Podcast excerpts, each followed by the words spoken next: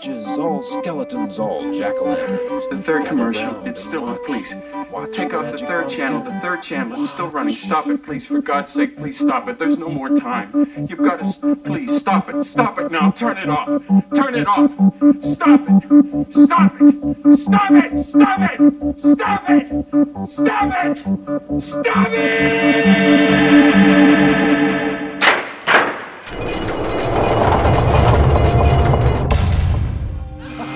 Satán es el podcast de cine de terror más infernal.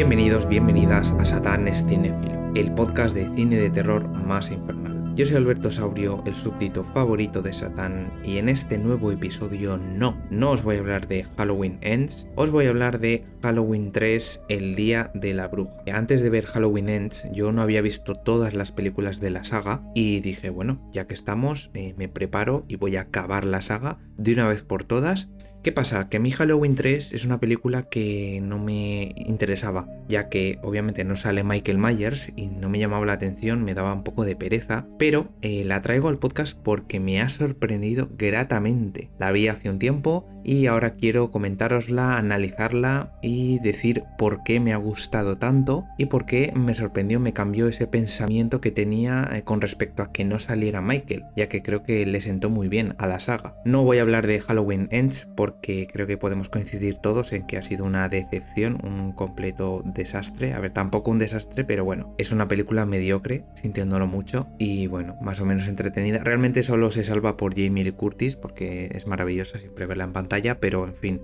no, la verdad, es un- una película saca cuartos, un poco de relleno y poco más tengo que decir de Halloween Ends. Así que nos vamos a centrar en Halloween 3, el Día de la Bruja o Season of the Witch, que por cierto, eh, el subtítulo de Season of the Witch es una referencia a la segunda película de George Romero, el creador de La Noche de los Muertos Vivientes. George Romero tiene una película llamada Season of the Witch del año 1973. Y esta película, a pesar de que se estrenó hace 40 años, específicamente el 22 de octubre de 1982, en España la película no se proyectó en cines hasta 34 años después del estreno original. Únicamente se estrenó en, en un cine llamado Phenomena Experience en Barcelona durante un solo día y en versión original subtitulada, que es como creo que deberían verse todas las películas, ya sea eh, una de tiburón escutre de, de Asylum, ya sea Mystic River, ya sea cualquier película oscarizada o cualquier película de serie B, me da igual, cualquier película. Como siempre, recordar la estructura de los episodios, aunque en esta ocasión lo voy a cambiar, no voy a hablar sin spoiler, empezaré la crítica un poco mm, hablando de los elementos generales de la película, de lo que me ha gustado, lo que no me ha gustado, y después pasaremos a hablar de forma más específica eh, de escena a escena y os comentaré por qué me ha parecido tan buena esta película. Asumo que los que estéis aquí ya habéis visto Halloween 3, así que os doy la bienvenida y comenzamos.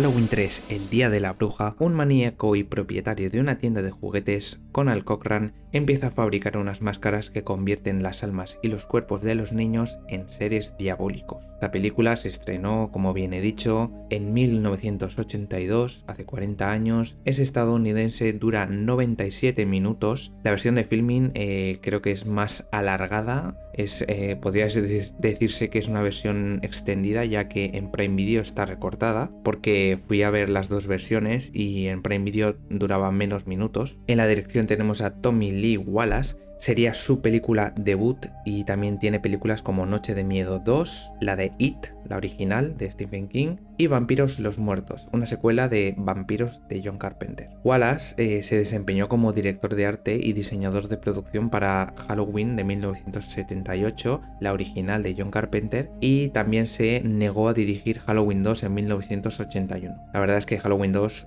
es una película que no me gusta nada, la de 1981 me parece un poco aburrida y de hecho ni la recuerdo prácticamente, solo recuerdo el final.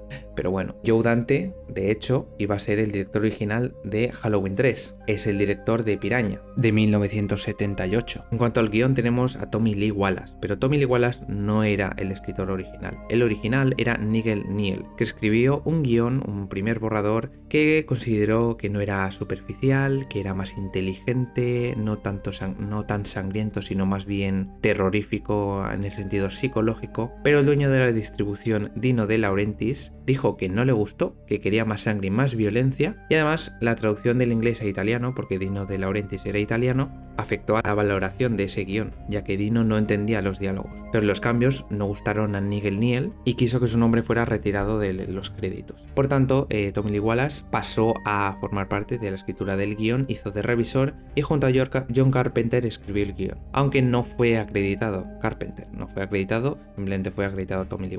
A pesar de ello, Wallace dijo en un documental en, en la versión de Blu-ray que el 60% del guion que filmaron es obra de Nigel Niel. Como podemos observar, hubo bastante movida con el tema de la escritura del guion, pero creo que al final salió muy bien. A pesar de que probablemente eh, a vosotros no os gustó Halloween 3, a la mayoría de gente no le gustó Halloween 3, pero estoy aquí para reivindicarla y defenderla. En el reparto tenemos a Tom Atkins, que interpreta al Dr. Dan Chalice, este hombre ha participado en películas como Carga Mortal o también llamada Tarántulas de 1977, La Niebla de John Carpenter, 1997 Rescate en Nueva York de John Carpenter también, Night of the Clips, Maniac Cop, Bruiser o El rostro de la venganza de George Romero. Y también en películas como San Valentín Sangriento 3D, Trick de 2019, que de hecho San Valentín Sangriento 3D y Trick son del mismo director que es Patrick Lucier. Y también aparecido en documentales como In Search of Darkness 1 y 2. Después tenemos a Stacy Nelkin, que hace de la joven Ellie. Esta chica no ha participado en otras películas de terror destacables. Después tenemos a Dan O'Hurley, que hace de Cochran, el hombre malvado, que ha participado en películas como Robocop 1 y 2, que bueno, no es de terror, pero es de ciencia ficción. Después tenemos a Ralph Strait, que hace de Buddy Kopfer, a Jadine Barbour, que hace de Betty Kopfer, que es la, la pareja, los, el marido y la mujer, que acuden al pueblo donde se están fabricando estas máscaras. Y finalmente tenemos a Garn Stephens, que hace de March una de las secundarias que aparece y que tiene bastante importancia en determinada escena. En la fotografía tenemos a Diane Kundley, que ha participado en Halloween 1 y 2, La Niebla, La Cosa, Psicosis 2 y Jurassic Park. En la música, obviamente, tenemos a John Carpenter, que ha hecho esta música de sintetizador muy terrorífica, y a Alan Howard. Muchos os preguntaréis, ¿por qué Michael Myers no aparece en esta película? Pues porque básicamente eh, estuvo producida por el dúo de Debra Hill y John Carpenter. Pero John Carpenter no quiso traer de vuelta a Michael, por eso lo mató en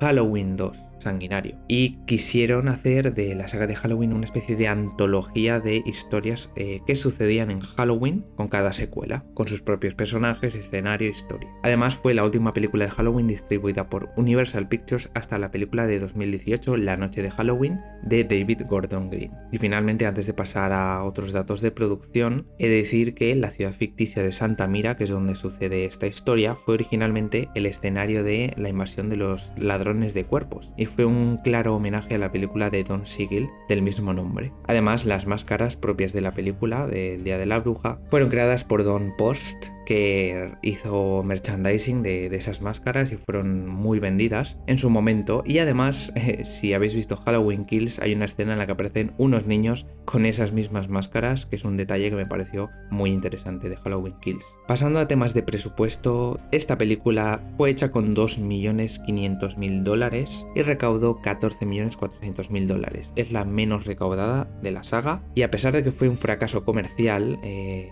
el escritor Dennis Etchison, bajo el seudónimo de Jack Martin, publicó una novelización de la película el mismo año de su estreno. Eso lo hizo antes de estrenarse la película, pero cuando llegó al mercado doméstico fue cuando se reivindicó y resurgió de entre los muertos como un título de culto y se convirtió en un bestseller en 1984. Esto ha pasado eh, con novelas como la de Blade Runner y como estoy diciendo, la recepción fue muy pobre tanto de recaudación como de crítica, ya que en cuanto a los en Film Affinity tenemos un 4 sobre 10, en IMDB un 5,1 sobre 10 y en Letterboxd un 3 sobre 5. Son unas notas devastadoras y yo he de decir, adelanto ya que yo le daría un 8 y ahora mismo os voy a explicar por qué. Pasamos a la crítica.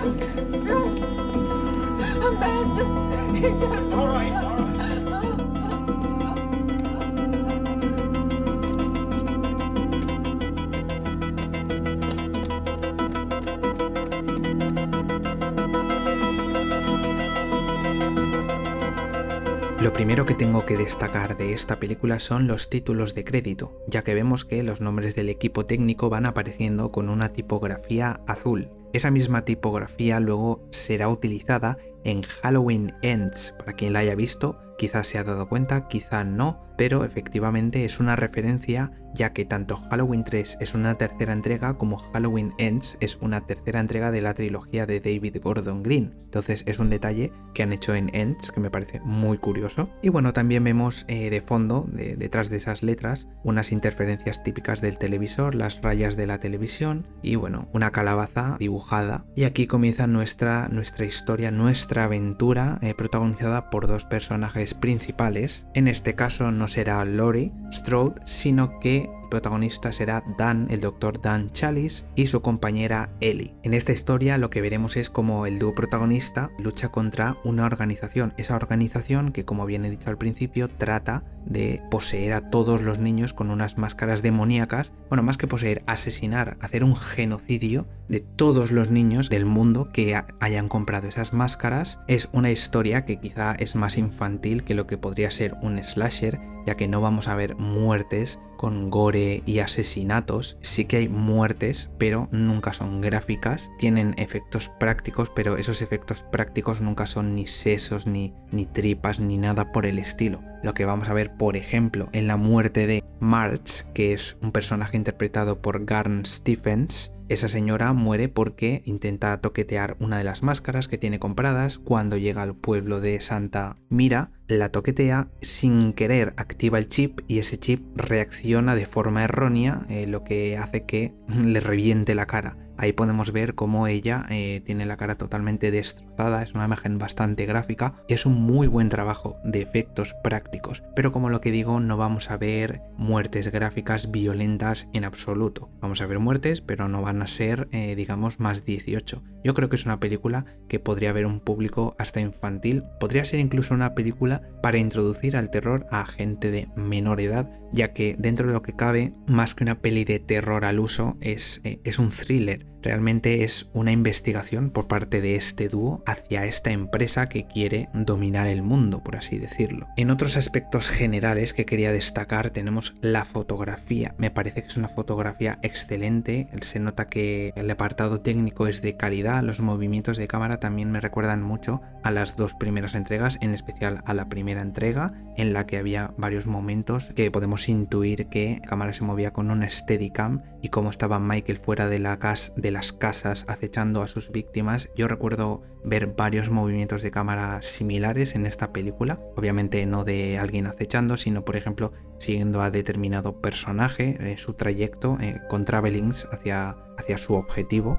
Por ejemplo, cuando Dan intenta entrar en la fábrica del, del malo maloso de Cochrane. Otro aspecto a destacar en este caso a mal sería la banda sonora, ya que es una banda sonora inferior a las anteriores entregas, ya que esa maravillosa música de John Carpenter sí la oímos, pero no la oímos, no oímos la típica, bueno, la típica música de nunca lo oímos. Oímos pues otra música, pero no es ni mucho menos más tensa que las anteriores, ni mucho menos más épica. Y así ya eh, ultimando estos aspectos generales que quería destacar a forma de introducción en la crítica, quiero destacar la actuación de Tom Atkins, que interpreta al protagonista Dan Chalice. Y es que la verdad este hombre me, me, ha convencido mucho, me he creído su personaje, me parece interesante que hayan puesto de protagonista a un hombre ya con su edad, maduro, es bastante diferente a lo que nos ofrecía Halloween 1 y 2 en la que teníamos a Jamie Lee Curtis, jovencita luchando contra Michael, en este caso es un hombre mayor, es un policía que está eh, tras una organización y nadie le cree, nadie le quiere ayudar, la única persona que le quiere ayudar es una joven llamada Ellie. Antes de pasar a analizar mm, determinadas escenas de la película, quería comentar algo que se me ha olvidado y es que el diseñador de, de efectos visuales de la película, John Wash, tardó entre 3 y 4 semanas en crear el fondo de título de apertura de la película, el de los títulos de crédito, donde aparece la calabaza ah, animada y es una referencia a las dos películas anteriores de la saga. Ahora sí, quiero pasar a analizar varias escenas que me han llamado la atención. En realidad voy a hacer un repaso a toda la película y voy a intentar comentarla, así que vamos directamente a ello. La película abre con un, con un hombre huyendo de unos señores, no sabemos qué está pasando, el hombre dice nos van a matar a todos, nos van a matar a todos, llega a la estación de a la, gasolinera y bueno, se nota que está muy asustado, está, está huyendo de algo que desconocemos. Y creo que eso es algo que mmm, a todos nos da miedo y es el, el, desconocimiento, la incertidumbre de no saber con qué nos estamos enfrentando. Y realmente esa escena introductoria nos hace pensar qué puede estar pasando en esa situación, pero claro, obviamente no tenemos ni idea. Después de eso vemos cómo llega al hospital y cómo hay un señor que lo mata. Y una vez lo mata, se suicida en el coche, el coche explota y Dan Chalice, el doctor Dan, ya empieza a eh, sospechar sobre lo que está pasando. Dice, uy, aquí algo raro está pasando. Entra en escena Ellie que se encuentra con Daniel. Daniel está en un bar eh, bebiendo tranquilamente mientras vemos como en el televisor del bar aparece Michael Myers. Eso es una, una referencia obviamente a la noche de Halloween y me hizo bastante gracia porque bueno, fue como lo metemos aquí en plan cameo.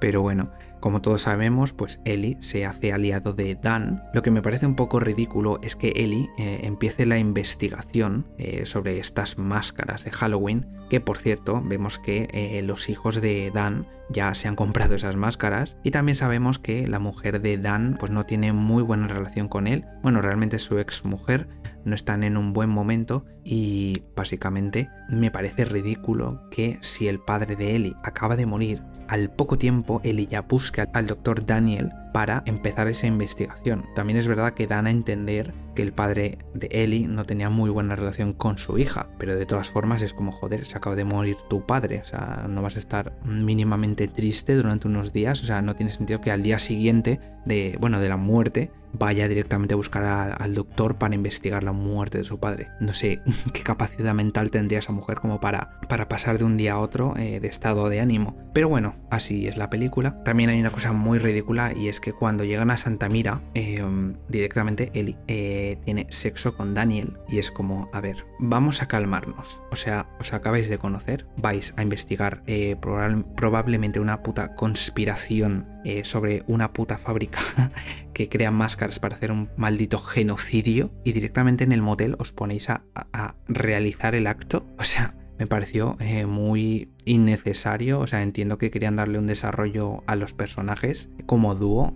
es decir, crear un vínculo emocional entre ellos, pero me pareció un poco apresurado y bueno, un poco ridículo, sinceramente. Pero también es verdad que eh, da, el, pego con la personalidad del protagonista Daniel, ya que mm, entendemos que es un poco picaflores, un poco mujeriego y bueno, ya que se le ya que le cae la oportunidad a su edad, pues oye, qué mejor que aprovechar en ese, en ese motel. También descubrimos que el pueblo de Santa Mira está rodeado de cámaras y micros, cosa bastante extraña. Bueno, las cámaras quizá no tanto porque siempre hay cámaras de seguridad en todos lados, pero lo de los micrófonos, bueno, quizá es un poco más extraño. Entonces eh, ellos entienden que tienen que tener mucho cuidado a la hora de comentar eh, todo acerca de esta fábrica, acerca de estas máscaras tan extrañas, tan misteriosas. Y una vez están en el motel, como he mencionado, March eh, una de las clientes de estas máscaras que también eh, viene a alojarse ya que quiere comprar una de las máscaras, ya que obviamente tienen mucha demanda, es un éxito mundial, muere. Muere porque descubre el microchip en la parte posterior del medallón de las máscaras y ese medallón emite un rayo que, que le revienta la boca, básicamente le revienta la cara. Y además, además, sale un insecto de su boca, cosa realmente extraña porque dices, ¿qué coño es esto? O sea, le revienta la cara encima sale un bicho de su cara. Esto lo veremos más adelante con la muerte de la parejita esta, que son eh, súper fanáticos de Cochrane. Y bueno,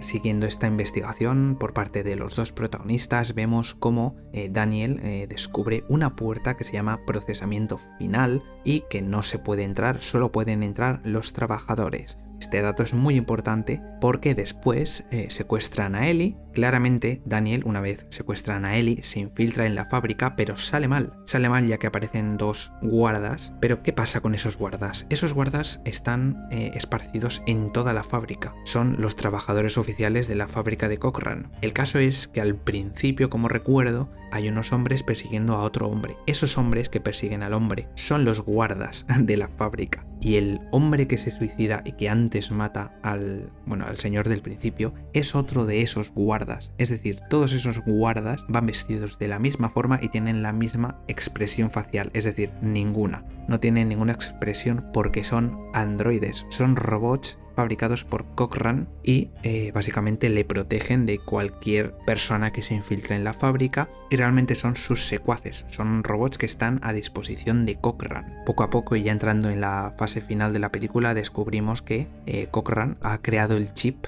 con la piedra de Stonehenge y también le comenta que su plan es hacer un asesinato en masa ya que la noche de Halloween eh, transmitirá ese infame anuncio que lleva sonando estos días previos a Halloween lo transmitirá en todos los televisores para que todos los niños que lleven las máscaras mueran instantáneamente. Esos microchips se activarán en, esas, en las máscaras y matarán a todos esos niños. Les provocará un daño cerebral y crearán una especie de enjambre de insectos y serpientes que saldrá de sus cuerpos. Y también pues eh, esas máscaras se supone que matarían a cualquiera que esté cerca de, la persona que lleve la máscara. Ese es el plan de Cochrane, crear una máscara, eh, vamos, un arma eh, totalmente mortal y asesina para todos esos niños que la lleven. Cochrane también le comenta que eh, su intención es eh, resucitar, bueno, antiguos rituales de la celebración de Samhain y bueno, cosas así de brujería randoms que le explica al protagonista y que, bueno, te quedas sin más, dices, bueno, simplemente es el típico malo maloso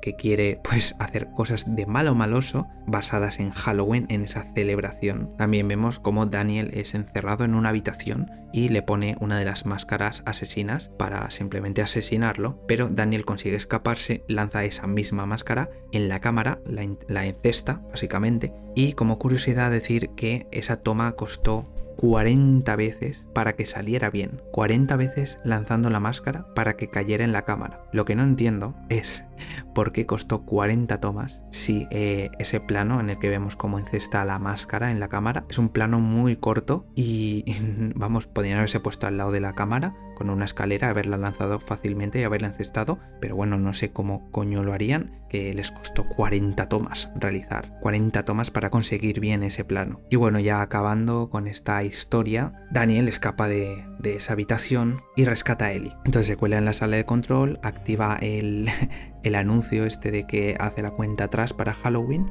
en las pantallas de la fábrica, esa pedazo de fábrica llena de androides y liderada por Cochrane. ¿Y cómo consigue matar a todos? Pues vierte una caja de estas de medallones, de los medallones que tienen el microchip asesino que lanza un rayo desde el techo y básicamente se activan todos y mata a todos los que están debajo, los androides, los secuaces de Cochrane. Además también Cochrane es asesinado por una de las piedras gigantescas estas de Stonehenge y bueno, finalmente Daniel y Ellie huyen de la fábrica y vemos cómo se ha incendiado ha explotado y se va a tomar por el culo. Al final, Daniel y Ellie se suben en el coche, pero hay un giro de tuerca. Y es que Ellie también es un androide. ¿Por qué? Pues no lo sabemos, porque supongo que Cochrane habrá hecho sus cosas cuando la secuestró y la habrá convertido en un androide. Entonces al final, pues nada, eh, se chocan, Daniel mata a Ellie y vemos como la cabeza de Ellie está al lado de su pie y como se sigue moviendo, al final pues revienta su cabeza. Aquí llega una escena, la escena final, que sinceramente me pareció increíble. A mí la película me estaba gustando mucho. Como he dicho, es un buen thriller, te causa intriga todo el rato. Eh, por ejemplo, tienes eh, momentos que no he comentado, como cuando intenta llamar a, bueno, a, intenta llamar a,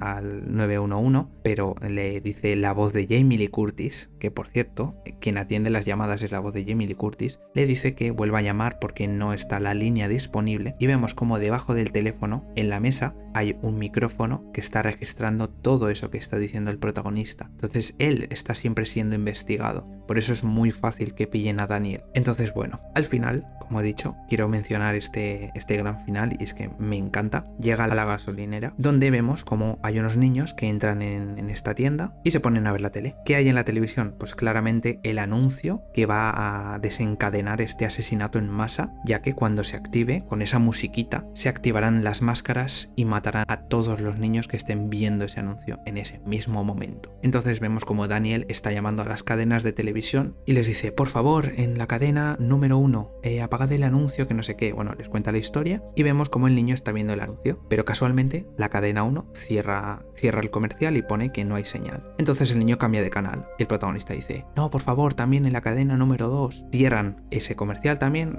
lo quitan el anuncio, pero el niño entonces pasa al tercer canal y entonces Daniel desesperado gritando, no, no, no, intenta que quiten el anuncio, pero no lo consigue. Y queda ambiguo si realmente Daniel consiguió salvar a todos esos niños, y bueno, a todo el mundo, porque como sabemos esas máscaras también mata a la gente que está a su alrededor, en este caso serían los padres que están con sus hijos viendo los televisores, o si realmente Cochrane ha conseguido su objetivo y ha matado a todo el mundo. Y esto es algo que me dejó realmente impactado, porque es un final que no me esperaba en absoluto. Es decir, en Halloween 1 tenemos el final de que queda, bueno, queda interpretación si Michael ha escapado o no, en la segunda claramente muere Michael y Sam Loomis. Y aquí tenemos ese gran final en el que Tom Atkins, en su personaje Daniel, grita desesperado porque sabe lo que va a pasar. Es el único que sabe lo que va a pasar con todos esos niños y esas personas que estén viendo la televisión y saben, lo, vamos, la gran masacre que se va a producir. Y nunca se sabrá si lo consiguió, si no. Es un final que me dejó con los pelos de punta. Fue como, ¡buah! O sea, todo esto para no saber si lo ha conseguido o no. Y me parece maravilloso porque cuanto peor es un final a nivel de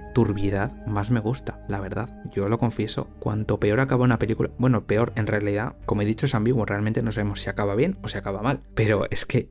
Es que te deja los pelos de punta. Es como ver la desesperación en los ojos de Daniel, cómo intenta que esas cadenas de televisión eh, apaguen el anuncio, quiten el anuncio y queda interpretación de, bueno, del espectador si lo ha conseguido o no. Y vemos como el niño pues sigue viendo el anuncio y cómo la cadena de televisión tarda en quitar el anuncio. Y ahí se acaba. Pero no sabemos si lo quita, si no lo quita. Parece increíble, la verdad. Me gustó muchísimo, me dejó con los pelos de punta. Además me parece curioso porque también es una crítica a los medios de televisión, al control que estaba teniendo la televisión. Bueno, realmente lo sigue teniendo, pero es decir, eh, cómo una pantalla puede influir tanto en nuestras vidas. Gracias a una exitosa campaña de publicidad, los niños han comprado esas máscaras, pero ninguno sabe que esas máscaras son asesinas y que los matarán cuando llegue el día de Halloween. Entonces, por esa parte me parece muy interesante. Además, como curiosidad, decir que el actor Tom Atkins no sabía cómo acabaría realmente la película, porque se ve que rodaron varios finales. Y después de que Daniel eh, grite, paradlo, detenedlo, detened el anuncio, pues vemos como la pantalla se torna negro, queda ambiguo, como he comentado, y aparecen los créditos con esa maravillosa música de Halloween.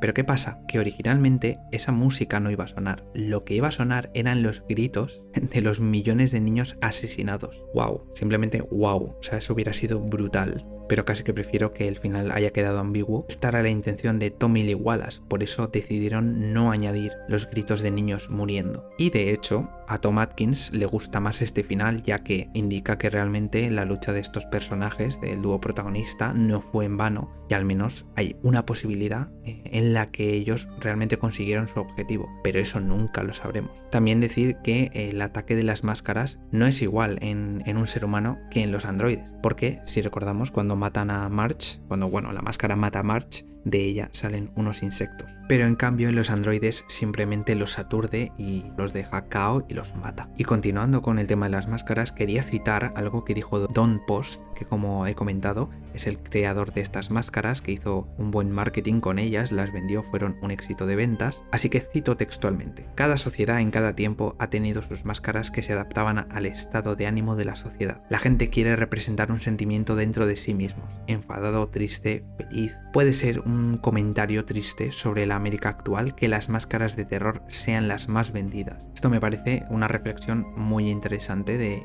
de Don Post, la verdad, porque bueno, como él dice, eh, las máscaras de terror son las más vendidas y en verdad lo siguen siendo. Él habla de América, pero yo creo que en general las máscaras de terror son las típicas que se utilizan para disfrazarse. Y es que de verdad que no puedo parar de, de pensar en la referencia que tiene Halloween Kills a estas tres máscaras, la de la bruja, la calavera y la cabaza me parece una gran referencia, un buen guiño para los fans. Y finalizando con esta crítica, este repaso que le he hecho a Halloween 3, comentar algo que he dicho erróneo y es que realmente la película tiene lugar alrededor de Halloween de 1982 y a los niños en la película el anuncio les dice que usen sus máscaras y vean la televisión a las, a las 9 de la noche, la noche de Halloween. Entonces ahí será cuando se active el chip de las máscaras. Curiosamente, la noche de Halloween de 1978 se emitió en la NBC a las 9 el domingo 31 de octubre de 1982. Es bastante curioso porque es la misma fecha, entonces probablemente sea una referencia. Y hablando de referencias, además, cuando vemos a Michael Myers en la tele, cuando están Dan y Ellie en el bar negociando eh, la investigación sobre estas máscaras, se anuncia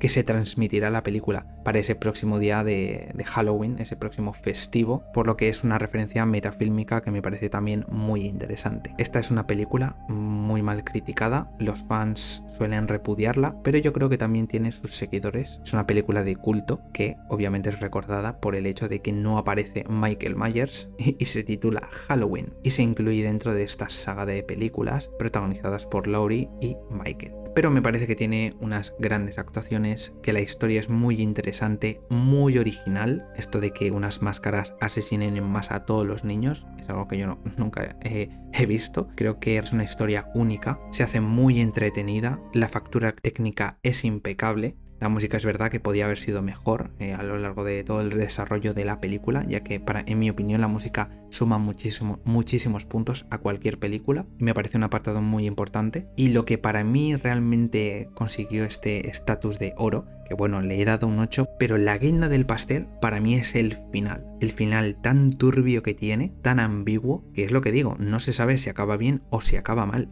Es que la, la expresión de Tom Atkins cuando dice que paren el anuncio me pareció espectacular y ese plano tan cerrado de su cara gritando con el teléfono, por favor, cerrad, por favor, parad el anuncio, me pareció increíble. Sinceramente, me sorprendió, no me lo esperaba para nada, no me esperaba para nada que acabara así la película y me parece eh, un final a reivindicar y una película a reivindicar porque está muy lastrada, es como la oveja negra de Halloween y me parece que está muy mal valorada y no lo entiendo, sinceramente. O sea, aquí yo quiero abrir un poco el debate en el sentido de que hay películas, por ejemplo, como Camino Sangriento, el reboot. Es Camino Sangriento, pero no tiene caníbales. Todos sabemos que cuando hacen estas cosas es eh, obviamente para sacar dinero. Por ejemplo, esta Halloween 3 eh, podían haberla titulado de otra forma y habría sido pues una película independiente de la saga de Halloween. Pero Teniendo en cuenta la intención de John Carpenter, puedo entender que la titularan Halloween. Obviamente, la titulan Halloween para sacar dinero, pero es que la intención original era hacer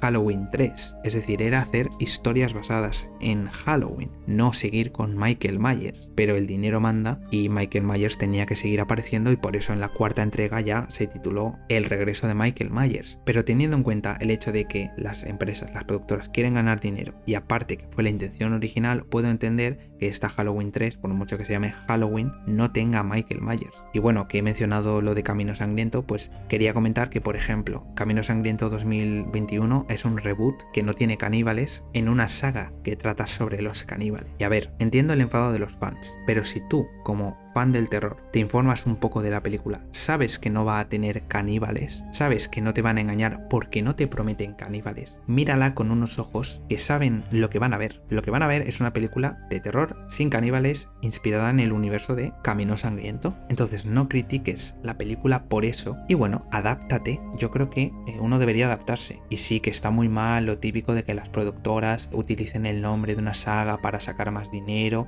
que luego no tenga nada que ver esa película con la saga, lo entiendo, pero coño, ya que no puedes hacer nada, pues al menos intenta disfrutar esta película. Y en el caso de Camino Sangriento a mí me pareció una película excelente, yo sabía que no iba a haber caníbales, que me prometían una historia distinta, y en este caso igual en Halloween 3, tú sabes que Michael Myers no va a aparecer, pues coño, no la veas si sabes que no te va a gustar, pero en cambio si vas con una mentalidad positiva dices, vale, entiendo que Michael Myers no va a aparecer, pues al menos voy a adentrarme en esta nueva historia que me quieren contar, que en verdad yo estaba reticente, porque digo, joder, pero estaba reticente eh, por el hecho de que no saliera Michael y porque pensaba que iba a ser una mierda, porque me la pintaban, no sale Michael y encima dicen que es una mierda, pues joder, vamos mal. Entonces yo dije, buah, qué pereza, verás tú, no sé qué, pero realmente a medida que le iba viendo me fui adaptando y dije, hostia, pues está muy bien la película. Yo pensaba que iba a ser horrible y todo lo contrario, nada más lejos de la realidad. Es una gran película de terror barra thriller y bueno, si estás dispuesto a ver una película de la saga sin Michael, te vas a encontrar con una muy buena película. Esto es todo lo que tengo que decir sobre Halloween 3. Creo que he analizado de forma general la película con spoilers. En este caso, como he dicho, no he hecho zonas sin spoiler. Espero que eh, me comentéis qué os parece Halloween 3, si estáis de acuerdo eh, conmigo en que quizá cuando hay estas típicas películas ovejas negras eh, uno debe adaptarse a la hora de verla. Que sí, porque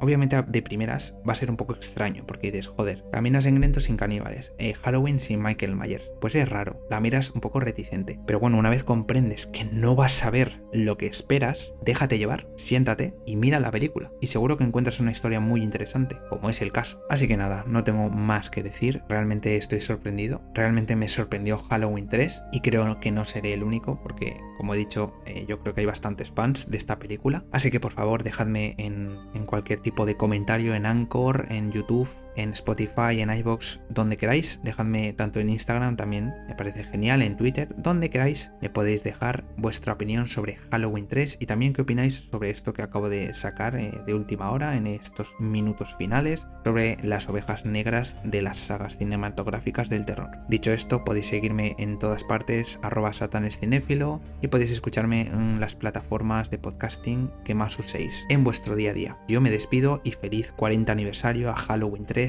el Día de la Bruja.